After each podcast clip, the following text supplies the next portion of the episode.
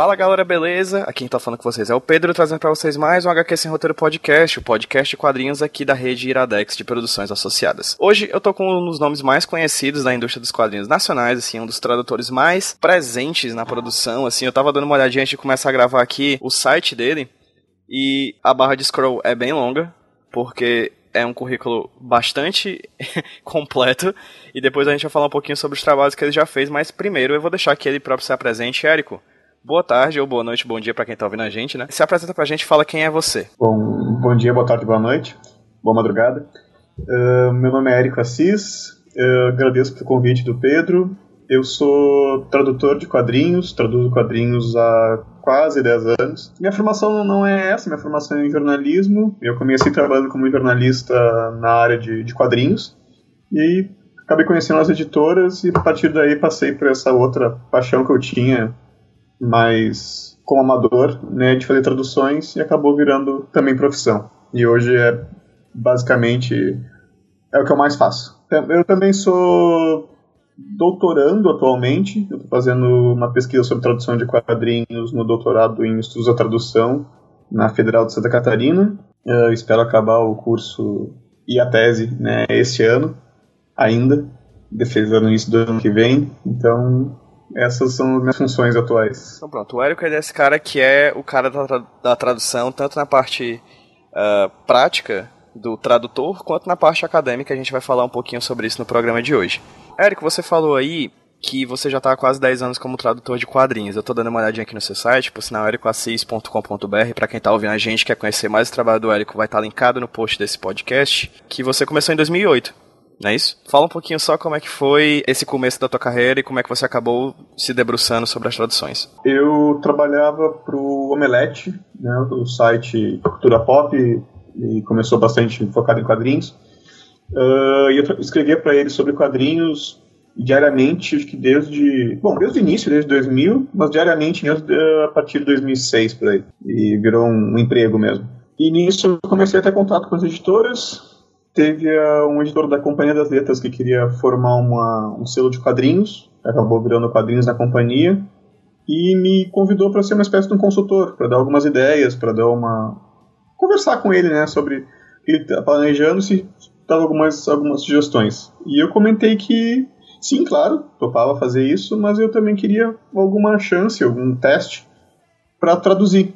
Porque eu sempre gostei de, de me meter com tradução, com, com ler em inglês, traduzido em inglês, sempre como amador, né, e queria fazer um, alguma coisa profissionalmente. Ele me passou de teste o Retalhos, na verdade, ele passou os outros testes antes com, com prosa, né, que eu acabei fazendo, mas Passou também como teste de quadrinhos o Retalhos e acabei fazendo Retalhos como primeiro trabalho. Uh, Blankets, né, na verdade, o original. Eu fiz isso em 2008, né, saiu em 2009 e a partir de 2009 comecei a prestar serviço para outras editoras também, como a Panini, e daí foi fazendo para outras e não parei ainda. Perfeito. Dando uma olhadinha aqui no teu site, só fazendo uma listinha básica, tem o aqui, que é um dos mais novos do Richard Maguire, tem Clube da Luta 2, Day Tripper, O Escultor, Flex Metal, Habib, outra obra do Craig Thompson, né, além do Retalhos. Uh, meu amigo Dame, Repeteco, né, que é o Seconds, né, do, do Brian O'Malley. A gente vai falar um pouquinho Sim. sobre ele daqui a pouco. Reportagens de Joe Saka, enfim, é uma lista grande de quadrinhos que você já já traduziu nesses últimos quase 10 anos. É um momento acho, do mercado que começou a estourar esse negócio do quadrinho de livraria né, muitas editoras entrando nessa nesse, nessa aula de quadrinhos para graphic novels, né, o quadrinho de livraria mesmo, e acabou que eu me, me identifiquei com essa com essa área, ou me identificaram com essa área, fiz muito trabalho para esse tipo de. para esse nicho. Érico, já puxando talvez um pouquinho pra tua área acadêmica, uma coisa que a gente sempre percebe, é, eu tive, pra quem tá ouvindo a gente, eu tive a oportunidade de conversar pessoalmente, rapidamente, assim, com o Érico, nas Jornadas de Quadrinhos, né, que foi um evento que aconteceu agora em agosto de 2017 lá em São Paulo, so, e gente, é um evento acadêmico, né, então toda vez que a gente vai falar sobre alguma coisa da academia, quando a gente vai fazer algum trabalho acadêmico, a gente ocasionalmente tem que falar sobre a questão é, teórica e conceitual das coisas. E aí eu quero te perguntar, Érico. Uhum. Eu sei que é bobo às vezes a gente pensar sobre isso, até porque é uma coisa que está muito intrínseca à nossa cultura de consumo de obras que vêm de fora do Brasil, né? Filmes, séries, etc. Mas eu te pergunto, e você pode levar o tempo que for para explicar, o que é traduzir. Nossa!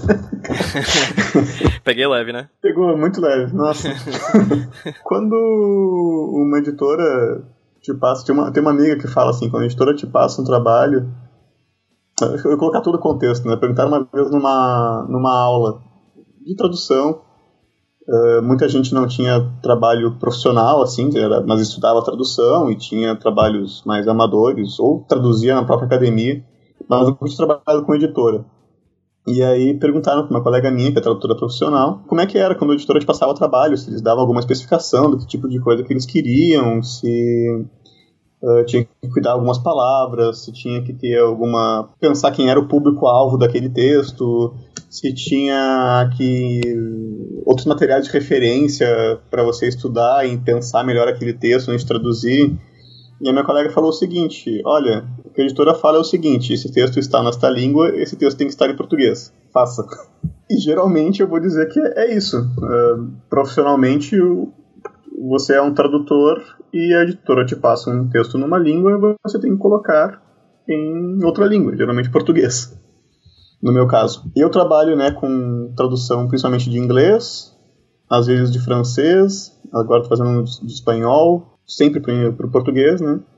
E meu trabalho traduzir para as editoras e para mim é, é, simplesmente isso. Eu tenho um texto numa outra língua ele tem que tem que aparecer numa na nossa língua. Claro, obviamente, né? Tem muitas outras coisas aí no meio. Eh, se você pegar teoricamente questões culturais que você tem que analisar, questões de uso dos termos e frequência de uso dos termos e como eles devem aparecer na, na língua de chegada, na língua para qual você vai traduzir, um, questões editoriais aí que entram no meio também, né? Mas profissionalmente isso muito pouco se discute. O que acontece mesmo é isso, você recebe um texto numa língua e coloca em outra. Claro que daí, teoricamente vai ter outras várias questões, mas no mercado elas não, não entram em discussão. Mas nem sempre é muito fácil, né? Traduzir de fato, assim. As línguas não são todas iguais, porque se fossem todas iguais, seria uma língua só. Eu lembro quando eu tava vendo, eu tava ouvindo um podcast, inclusive, que vai estar linkado também aqui, que é o Nexo, né?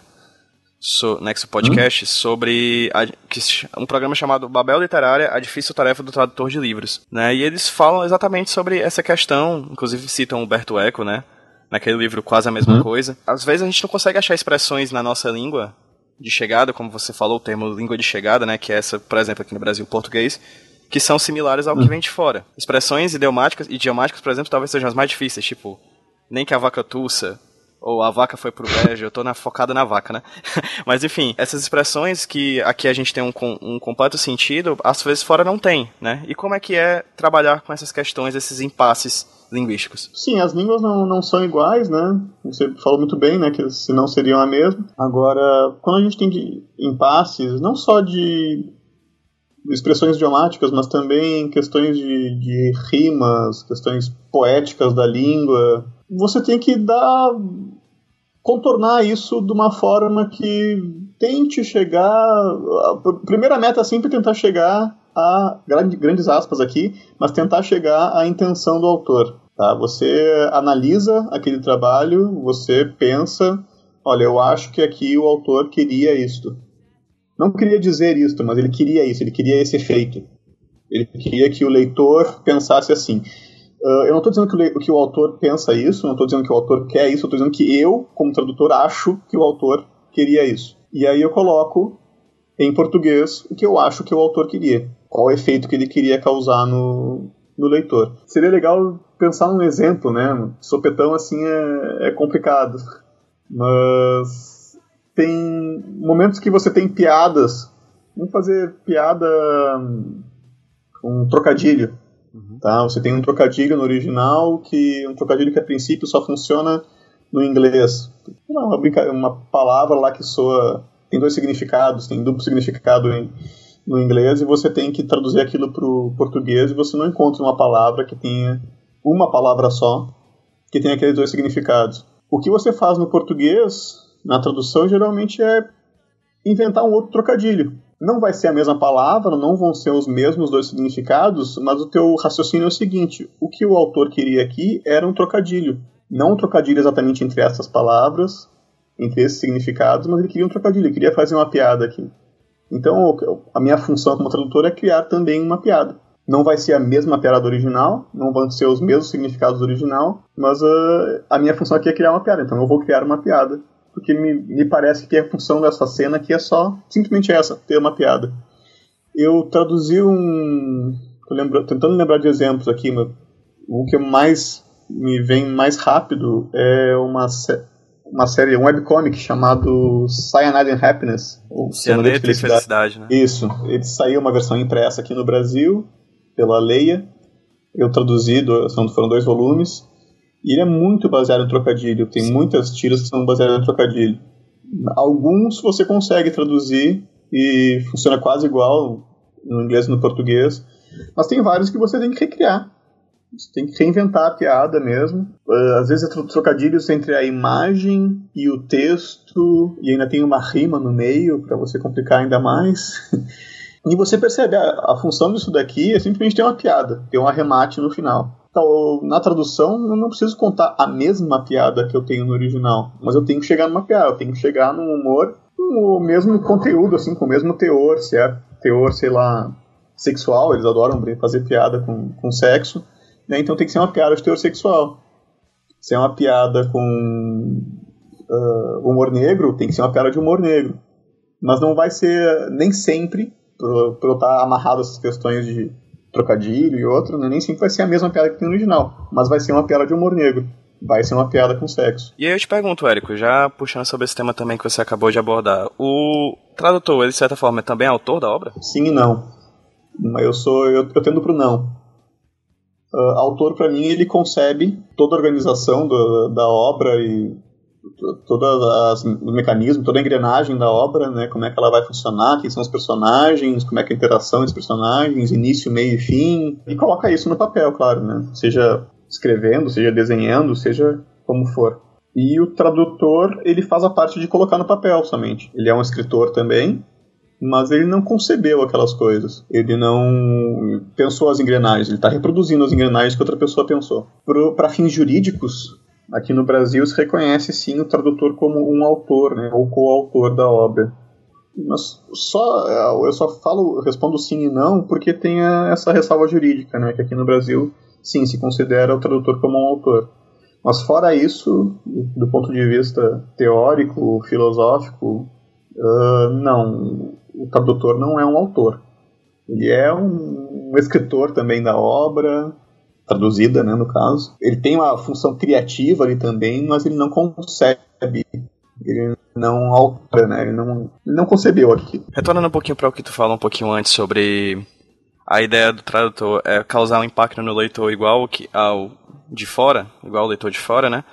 Tem um, um livro que eu acho muito bacana, que é o bem curtinho, na verdade, que é o sobre a tradução, né, do, do Paul Ricoeur, que ele fala uma coisa bacana que o tradutor ele é, o, ele, é, ele tem dois senhores, né? Ele tem um senhor que é o autor e o senhor que é o público. O tradutor ele fica certo. nesse meio meio, fica nesse meio termo. Né? Nesse tempo que tu trabalhou assim, tu consegue conceber isso? Tipo, você tem que ter uma fidelidade, uma fidelidade, uma não fidelidade assim o tempo inteiro? Como é que é é porque tu fala muito da sua questão como prático, né? O cara chega e diz, olha, você tem que traduzir isso aqui e ponto, né? Mas hum? como é que é a angústia? A, existe uma angústia, assim, da produção de, de uma tradução, assim, tipo de meu Deus, o que é que eu faço nesse momento, assim, qual é o seu papel nisso? Uh, sempre. Todo segundo. Tem essa angústia de, de pensar, de, de, você se equilibrar mesmo, né, entre o, o autor, o texto de partida, o leitor, aqui do texto traduzido, e também as exigências que tem da parte do, do teu cliente, né? Da, da editora que vai estar tá pagando por aquele trabalho, da pessoa que contratou o trabalho. Você tem essas fidelidades, né? Que não são somente a uma coisa ou outra. Você tem que se manter fiel a vários ao mesmo tempo. Eu, eu entendo o Riquet quando, quando fala isso e pra, no, no, plano da teoria é, é fácil, né? Pensar somente no, no autor do original e no, e no público leitor da tradução, mas tem mais, tem mais gente aí no meio. E como é que você vê o papel eu, desse, desse, desse outro ator que é a editora? Olha, eu vejo como a, o decisor final. Ele, é, são as pessoas que coordenam o processo para essa obra chegar no, público aqui no Brasil, no, no público com uma versão traduzida, né? Então é, eu, quando eu entrego uma tradução, eu não, não acredito, né, nem, nem tenho a, como pensar que aquilo que eu escrevi, aquilo que eu traduzi, vai sair exatamente como saiu no meu computador e que vai chegar impresso. Isso vai passar por um. Meu texto vai passar ainda por um preparador, por um revisor, por um editor, vai passar por um diagramador ou um letreirista, né, no caso dos quadrinhos. E as, todas as pessoas vão ter alguma ingerência ali sobre aquele texto, sobre aquilo, e eu me sinto a minha parte cumprida, sabe? Vai chegar diferente lá no final, só que não. Uh, eu não, não, não, não, tenho que me preocupar assim, ah, será que vão manter as coisas que eu fiz? Será que vão manter o título? Você mencionou né, antes o Repeteco, né? E acho que vai querer conversar mais sobre o Repeteco. Uhum. Quando eu proponho, por exemplo, um título como aquele, que eu achei, tinha minhas justificativas lá para por que deveria ser aquele título em português, eu apresentei essas justificativas, propus lá no meu documento, né, com a tradução, mas caso saísse com outro título, caso saísse com outro nome, a ingerência não é minha. Eu não tenho nenhum pudor, né, nem problema com alguém uh, trocar isso na minha tradução, mesmo que saia com o meu nome ali. Uh, o processo da, da editora é, é, independente de mim e eles não precisam perguntar para mim, ah, a gente vai trocar aqui o título, será que pode? Não, eles não perguntam e não, não precisam perguntar também. Ah, tem esse papel então da editora que eles que têm o controle total de como é que vai ser esse produto final traduzido. Às vezes é negociado esse produto final com o tradutor, mas muitas vezes não. E não, não vejo motivo para a editora ter que negociar. Sim, falando sobre o Repeteco agora, já que você já retornou a esse tema. É, como é que foi o processo para chegar nisso, né? Inicialmente a obra é seconds, né? Que é segundos, né? Seria segundos, é, né? Seria a tradução mais... É, não, pois é. Não seria segundos. Pois é, porque na... eu não cheguei a ler o original, assim, não, na minha cabeça era segundos, mas fala um pouquinho então como é que foi o processo do Seconds do Brandon O'Malley, que é o mesmo autor de Scott Pilgrim, né? Para o Repeteco ser lançado aqui no Brasil. Uh, a ideia do Seconds, uh, a ideia geral da obra do Seconds não é tratar da, dessa medida de tempo, né? De segundos. É de mas Seconds né? é, tem a ver com segundas chances. É uma personagem que tem uma. Ela descobre lá um mecanismo para ela refazer decisões da vida dela retomar decisões, voltar atrás, mas é também tem a ver com é, como ela é uma, uma chefe de cozinha, tem a ver com você repetir o prato. Seconds é um termo que você tem no inglês justamente para o repeteco. Propus justamente esse, o, o termo repeteco porque eu achei que encaixava com essas duas coisas. Você ter segundas chances na vida e com esse contexto de restaurante né, que você tinha na, na HQ. Sinceramente, eu propus aquilo muito como é que eu vou dizer? Despretensiosamente. Um pé, não, não, só um pé na, na corda bamba, balançando bastante, assim, será que eu hum. proponho, será que não? E, mas eu resolvi propor porque, ah, beleza, a editora, se não quiser, não usa, tem essa opção, se quiserem, se não, provavelmente vão, ou até por questões de contrato, às vezes se pede que mantenha o original, então se tiver um contrato lá que peça que seja Seconds em português, tudo bem, eles vão manter. Uh, vai ser Seconds aqui no Brasil também, ou vai ser um outro título lá que eles vão escolher, sei lá, segundas chances, escolhas, ou o que for propus e foi sur surpresa para mim, sinceramente, eles toparem uh, ir de repeteco.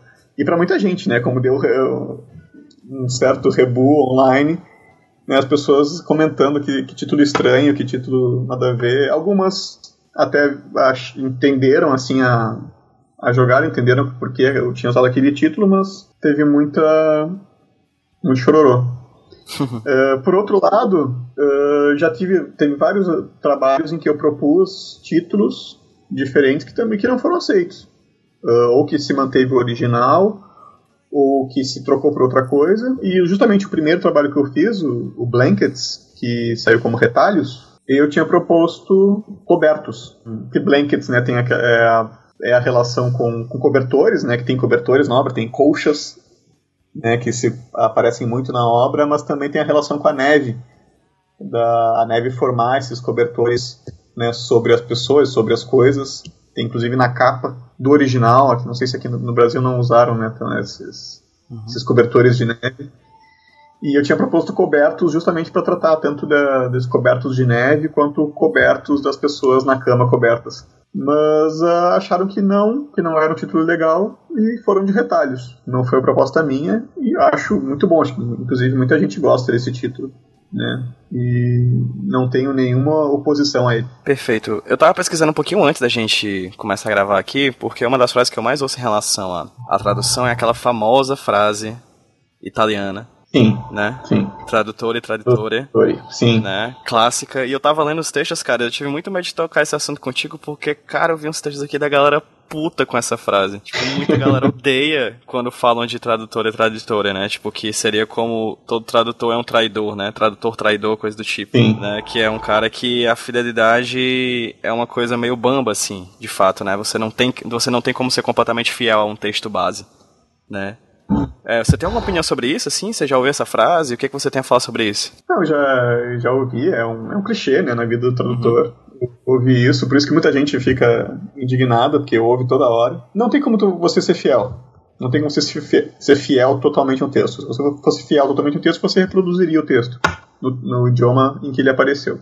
Isso é fidelidade. Eu te dizer The Books on the Table e traduzir como The Books on the Table. Não, você necessariamente vai retrabalhar aquela frase, você vai ver, às vezes virar essa frase do avesso, ou virar a obra inteira do avesso, para você conseguir chegar a um resultado que você considere legível no idioma de chegada, no português, por exemplo. Então você vai trair, você vai ser um, ser um, tra um traidor daquela obra. Eh, não tem como você não ser um traidor para você fazer uma tradução de um idioma para outro. Fidelidade, conversar lá com os meus orientadores, professores, né, essa palavra fidelidade, ela é praticamente impronunciável em sala de aula, porque uhum. não não se, não se discute isso, não, não, se quer isso na academia. De vez em quando algum autor aí puxa, ah não, mas vamos discutir, dá para pensar um pouquinho em fidelidade.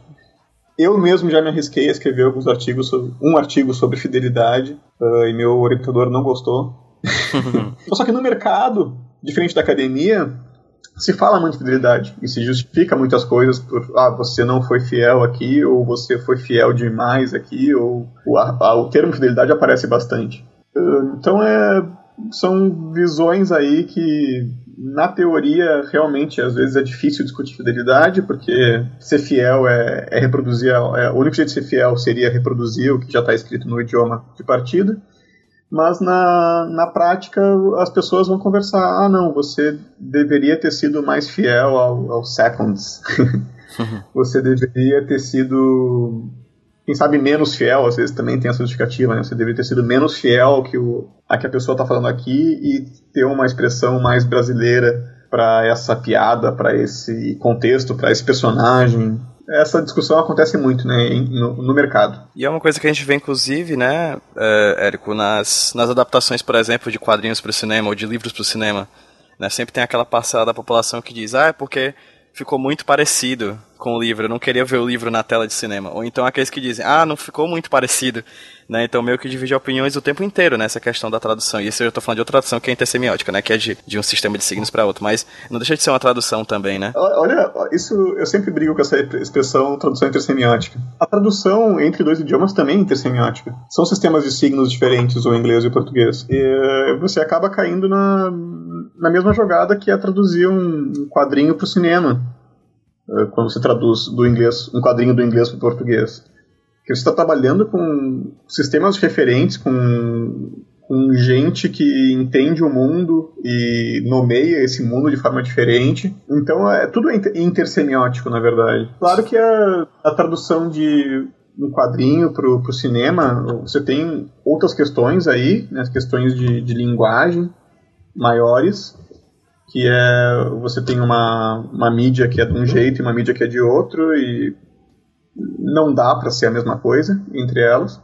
E aí gera essas críticas né que você mencionou. Na tradução de, de texto mesmo né do, de um quadrinho para um quadrinho só que entre dois idiomas você tem questões de visão de mundo questões culturais ali que influenciam que são semióticas diferentes. São o inglês é uma coisa o português é outra também Acho que se a gente for pensar mesmo, assim, tipo, numa, numa, exacerbação da ideia da tradução, sei lá, meio que perceber o mundo é uma forma de traduzir, né? A gente traduz o mundo em pensamentos e traduz as, os pensamentos em ações e assim por diante, né? Dá pra pegar nesse nível, sim. Falando um pouquinho sobre o teu trabalho de quadrinhos, é, tem como tu pontuar, além dos Seconds, alguns outros desafios que você teve nessa tua carreira como tradutor de quadrinhos? Todo quadrinho vai ter algum desafio. É, é raro você ter um quadrinho que você não encontra pelo menos um, uma passagem, uma, alguma coisa naquele quadrinho que seja desafiante. Ela saiu há pouco aqui o Desaplanar, que é um, uma tese de doutorado que foi feita em quadrinhos, do Nick Suzanes.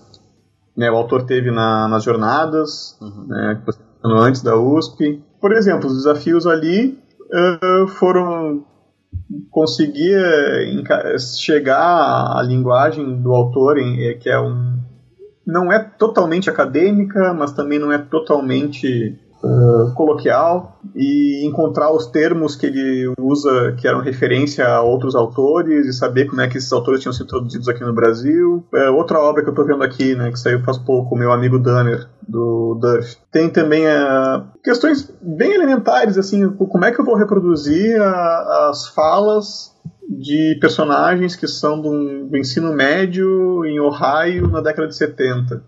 Que o autor caracteriza muito bem ali no, no quadrinho, em inglês, e para ele é bastante óbvio fazer isso, era como, era como ele ouvia, é uma autobiografia, né? Agora, para nós aqui, como é que eu vou reproduzir isso de uma forma que pareça personagens de uma escola nos anos 70? Quais são as gírias que eles usam? Quais são as a formação assim das frases, esse tipo de coisa que você tem que pensar. Tem, uh. tem a própria questão do, do, já que você falou do meu amigo meu amigo Damer, eu lembrei de um, de um quadrinho que acabei de ver, inclusive uma foto de uma, que o Davi Ferreira, que também é meu amigo do, do mestrado, postou na, na, na, internet, que é de um quadro, de um quadrinho chamado Unfollow, né, que é da Vertigo, se não me engano, ou é da, da Image, acho que é da Vertigo. Enfim, da nesse quadro, é pronto, nesse quadro tem um personagem dizendo assim, carai. Que é tipo caralho, né? Tipo, a expressão de, de surpresa, mas só escrito com, como carai, C-A-R-A-I. Né? Ou seja, uma questão verbal, um jeito que a gente fala que não é condizente com a palavra em si, que existe, por mais talvez não nos dicionários, mas pelo menos no, no, na, no linguajar popular, né? Como é que é essa questão do sotaque, Érico? Porque tu fala aí dos jovens do Ohio da década de 70, mas, enfim, sotaque é uma coisa complicada também, não é isso?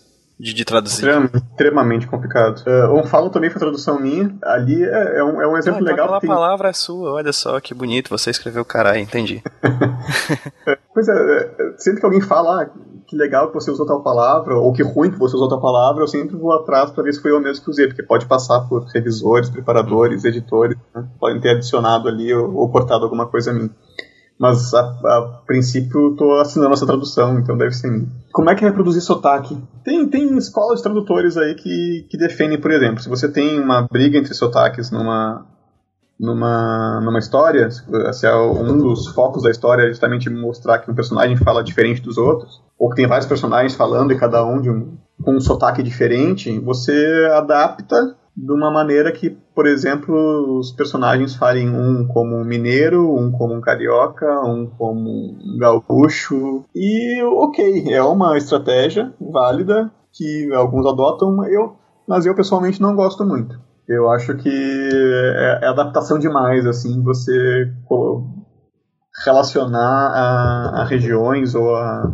a, grupos uh, de um outro país que não é onde se passa a história, que não é. Eu acho que é vocês tomar liberdade demais com a obra. Eu tive uma situação bem complicada uh, uma vez que, que eu busquei uma outra solução, mas aqui também a obra possibilitava isso, que era o seguinte, era um livro infanto-juvenil em prosa, não era quadrinho, que era uma estação espacial, uh, uma estação espacial de, de seres humanos, onde habitavam várias pessoas de nacionalidades diferentes, todas falavam inglês, mas cada uma vinha de um país diferente. Vinha, tinha um americano, tinha um australiano, tinha um britânico. Não lembro agora se era os britânicos tinham um irlandês e um inglês, mas enfim, cada um falava o seu inglês. E uma das jogadas da cena era essa, né? Cada um tinha um, um jeito de falar. Apesar de todos falarem a mesma língua, cada um tinha um jeito de falar as coisas. Uh, o que, que eu fiz e o que, que eu podia fazer ali naquela obra? Ao invés de seguir essa ideia de, ah, eu vou fazer um ser gaúcho, um ser mineiro e um ser cearense, eu vou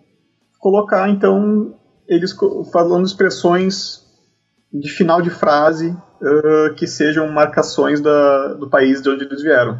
Então, eles, por exemplo, o, o, o inglês falava mate no final de cada frase, o australiano falava. Agora me esqueci qual é a expressão que eles usam lá. Mas enfim, tinha uma expressão assim própria que caracterizava, que é uma coisa que os australianos falam. E, os, e o americano falava. Tinha uma expressão também em inglês no final das frases que mostrava que ele estava sendo o descolado nova-iorquino, ou seja lá de onde é que ele era. Tem essas jogadas que você pode fazer. Tem exemplo clássico aqui no Brasil, nunca traduzi, mas eu já vi, por exemplo, o Mário Barroso, Mário Luiz Barroso falando, ele tradutor há 40 milhões de anos, dos X-Men, quando ele tem que lidar com a vampira, que tem um sotaque do sul dos Estados Unidos, falando com a os outros personagens que tem sotaque nova-iorquino ou outro, né? E teve que criar algumas expressões para marcar a vampira. E o Wolverine também, né? Tem expressões lá do, do, do uh, inglês canadense. E se criou expressões aqui para marcar eles de uma forma que eles ficassem mais. caracterizassem eles. Não, eles não ficaram caracterizados como ligados a determinada região, como o Canadá ou o sul dos Estados Unidos. Mas se marcou que a, a vampira, se não me engano, fala fofa.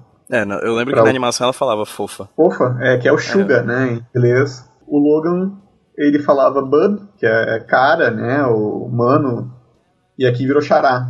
Uhum. Exato. Então são, são formas tem que você perde essa referência geográfica, você perde a ah, ele está falando assim porque ele vem de tal lugar. No inglês se entende assim, mas aqui quando você traduz você adapta, você cria uma expressão como xará e aquilo acaba virando não uma marcação de ah, é, xará se fala no Canadá, não, não é isso mas fica marcado como uma coisa do personagem falar Xará. Na verdade, aliás, ainda em X-Men, né, essa essa solução que eu dei lá para aquele livro de prosa que eu estava citando antes no exemplo, veio justamente do, do Claremont, e aqui no Brasil se manteve, fazia a jogada com os, com os estrangeiros nos X-Men. O Colossus, né, que era russo, tinha sempre uma expressão russa ali no meio das frases dele o Noturno, o alemão, tinha também uma expressão de, do alemão. Era uma forma dele caracterizar os personagens, jogando ali expressões da, das línguas de, de, onde eles, se originavam. Eu acabei usando isso né, como uma solução numa tradução. E talvez seja uma solução que eu possa adaptar. Não lembro se eu cheguei a usar em outra tradução esse tipo de, de adaptação, mas é, é uma solução que, que eu acho que, que funciona talvez melhor do que essa do gaúcho cearense e paulista. Uma coisa que a gente fala muito no quadrinho é que, muitas vezes, diferente do texto em prosa, o quadrinho ele brinca muito mais com a oralidade. A gente, a gente fala do quadrinho não como balão de texto, mas como balão de fala. O personagem está falando, por mais que seja numa, num suporte escrito, num suporte impresso. Então, tu consegue ver uma diferença entre o tipo de tradução que você faz para prosa e para quadrinho? Se sim, quais são as principais diferenças? Tende, o quadrinho tende a ser mais próximo da fala, sim, oral só que ainda é impresso, então você fica no meio termo. Uh, eu estava conversando com uma tradutora de cinema, ela traduz mais para legenda, né? E a gente está falando de diferença de tradução para legenda e tradução para dublagem. Quando você traduz para dublagem, você é, é muito mais coloquial. Você escreve às vezes quase como um Chico Bento tá? para colocar e, e, o dublador, o, o, locutor, né? o artista de voz, poder interpretar aquilo e parecer, soar natural mesmo quando ele falar e aquilo aparecer na boca do personagem na, no, no filme dublado. Agora, na legenda, como ela é escrita, né? aparece ali, você lê, você não ouve, ela é muito mais cuidada, muito mais rebuscada. Por mais que você use lá um pra ao invés de um para, a conjugação dos verbos é mais certinha. Se você pegar e assistir um filme uh, dublado com a legenda uh, ligada, você vai ver as diferenças, né?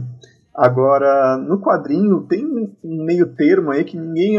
Acho que é um trabalho a ser feito, bem definido, como é que você chega nesse meio termo entre o, o falado e o escrito. E se você for colocar mesmo a fala, e os americanos fazem isso muito, eles tendem a registrar em, por escrito né, o, o discurso oral muito bem. Se você fizer isso no Brasil, você vai fazer muitos personagens falar que nem o Chico Bento. E aí você vai marcar aqueles personagens como pessoas que falam errado e aquilo vai virar uma caracterização, quando na verdade não é caracterização, é só um detalhe ali que o, que o autor quis dar para dar mais realismo à cena. Então você tem que chegar a um, a um meio termo de como você caracteriza o personagem por falar algumas coisas errado, algumas coisas não perfeita, não uh, com a gramática perfeita, e a, e a norma culta, né? O certo do, como seria o correto de você escrever aquela, aquelas palavras. O Mário Barroso, de novo, né, tradutor aí de milhões de anos, ele puxa o exemplo do Quarteto Fantástico, que você tem a, a diferença de como fala o Reed Richards, o seu Fantástico, e o Coisa, que no original, em inglês, já é bem marcado, o Coisa usa um monte de gírias, uh, corta palavras, conjuga as coisas errado. E o Reed Richards é aquele cientista que fala para em vez de pra. Você consegue marcar bem né, a diferença dos personagens, tanto no inglês quanto no português. E você pode abusar de gírias no, no coisa, e você tem que ser norma culta, quase norma culta no Reed Richards. É um jogo, eu sempre tenho que definir, mas o que importa muito aí, eu acabo sempre voltando a isso nos exemplos que eu dei, é caracterização. O quanto aquilo vai impactar e no que, que você quer mostrar do personagem e o que você interpreta que o autor né, quis mostrar no personagem. Tô vendo aqui, Érico, que também você já fez trabalhos do português para outras línguas, né? Português para inglês, sim. É, como é que foi esse trabalho? Foi muito diferente do que tu faz, do inglês para português ou não? Uh, é diferente, e foram poucos. Eu não, não, me considero ainda um bom escritor do, do inglês. Eu tenho que praticar mais. Por mais que eu leia bastante inglês, a, a prática de você escrever em inglês é outra coisa. Uhum. Uh, então é, é, diferente, né? Eu tenho que começar a pensar em inglês aquilo e também acho que o exercício mais complicado aí é pensar no, no leitor, que, a gente, que eu conheço menos, né? Justamente que o leitor aqui do, das coisas que eu traduzo para o português e como é que ele vai entender aquelas coisas, como é que ele vai uh, aceitar aquilo. Tem uma problema específico com o inglês, um problema cultural, que eles têm um, uma tendência nas traduções para o inglês de, como é que eu vou dizer, passar por cima de muita coisa, adaptar, reinventar várias coisas. Você pega um quadrinho traduzido do, do francês para o inglês, por exemplo, você vai, se você conhece um pouquinho, do, conhece o trabalho francês, você vai ver umas reinvenções assim de cenas, de personagens que aqui no Brasil, na tradução do francês para português, você não faria, sabe? Você não seria considerado um mega traidor. Mas no, no inglês não é considerado. Eles têm uma, eles se consideram livres para reinventar muita coisa. E aí quando eu traduzo para o inglês, eu ainda vou com a cara de brasileiro, assim, ah não, eu vou ser fiel aqui, eu quero que eu quero que seja mais próximo do, do português possível. Eu traduzi, por exemplo, um quadrinho para o Pedro, Pedro Franz.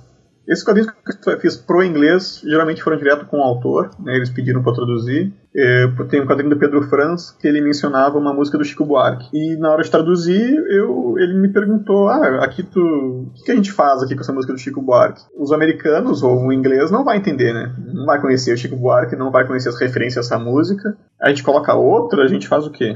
Daí eu expliquei para ele: olha, se eu fosse. Se fosse o contrário, se fosse uma música americana e eu estivesse traduzindo, esse, fosse uma menção a uma música americana estivesse traduzindo para português, eu deixaria a música americana mencionada. Um americano, se pegasse para traduzir esse gibi aqui e tivesse menção a Chico Buarque, ele trocaria por um Bob Dylan.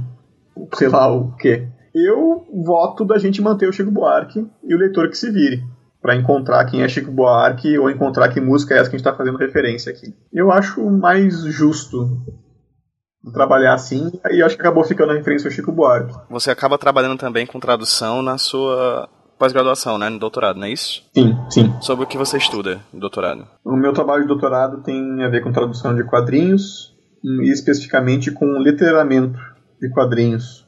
Eu estou trabalhando, tô sobrevoando essa ideia do letramento na questão seguinte: muitos autores de quadrinhos fazem as suas próprias sua própria letra à mão quando fazem um quadrinho, uh, desenham a letra tá como desenham o resto da página. E aí, quando esse quadrinho é traduzido, essa, essa letra ela é, obviamente, necessariamente refeita.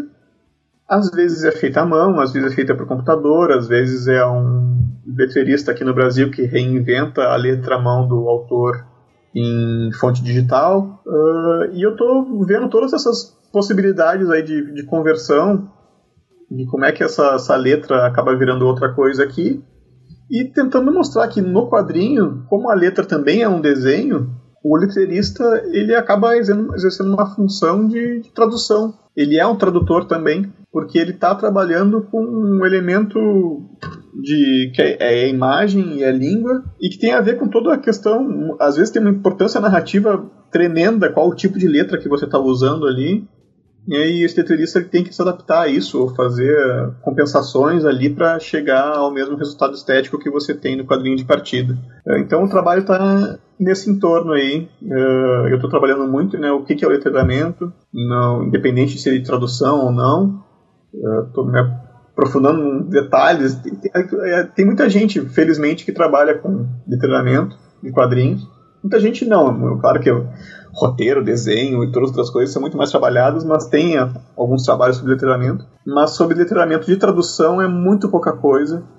E é isso que eu estou me aprofundando. Letramento é um tema ótimo, a gente podia começar a conversar sobre isso agora, mas acho que é mais interessante deixar para um outro papo, né? Porque a gente já falou sobre tradução, agora letramento é uma questão que, inclusive, já está em pauta para ser discutida aqui na HQ Sem Roteiro há um bom tempo. E hum. quem sabe em breve a gente vai discutir sobre isso e a gente te convide novamente, Érico, aqui pro papo, tá bom? É isso, Érico. Tem mais alguma coisa a falar sobre o seu ofício de tradutor?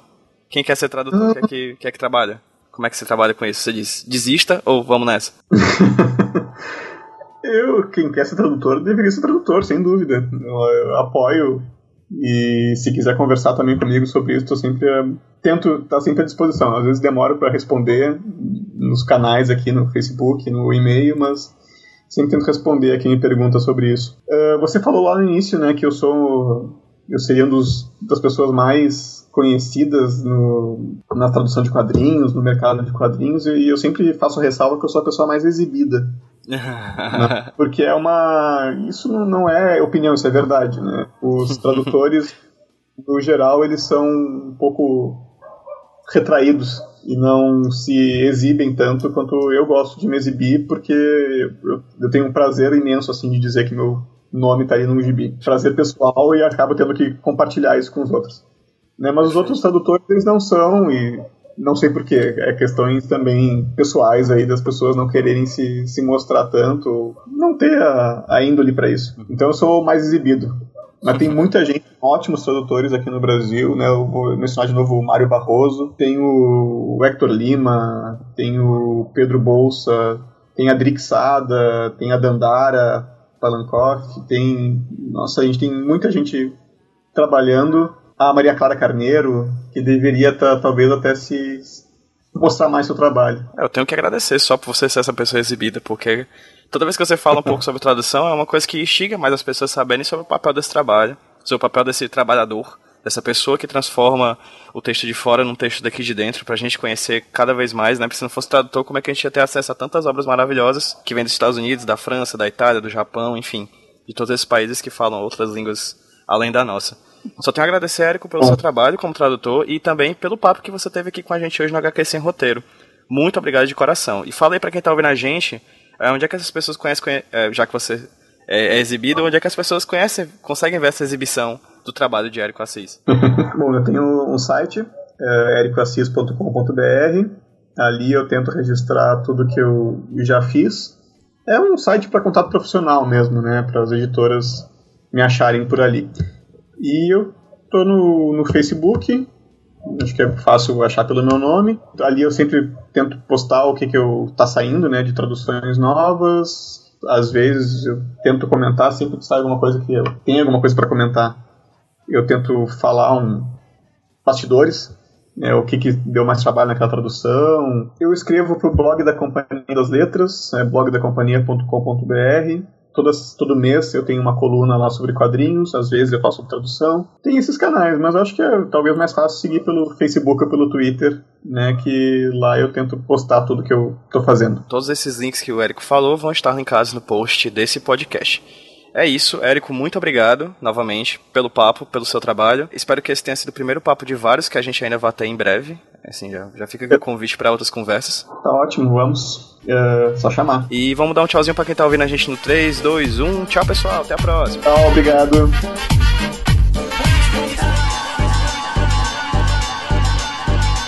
Yeah.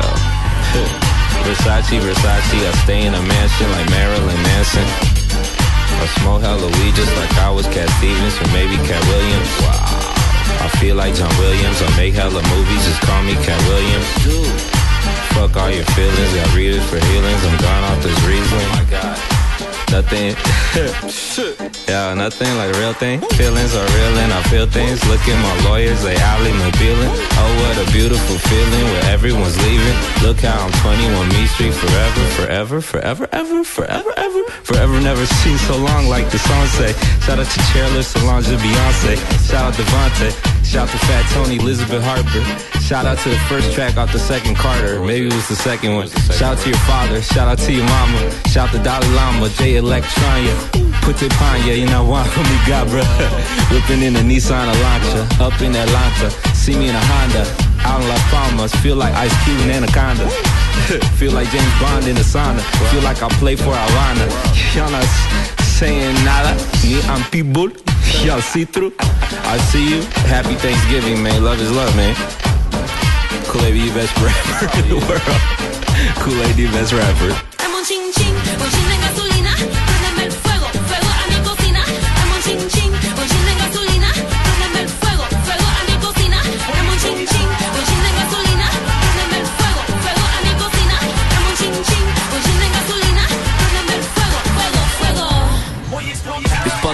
O léxico, co, conexão Brasil-México, Latino pique, anaconda.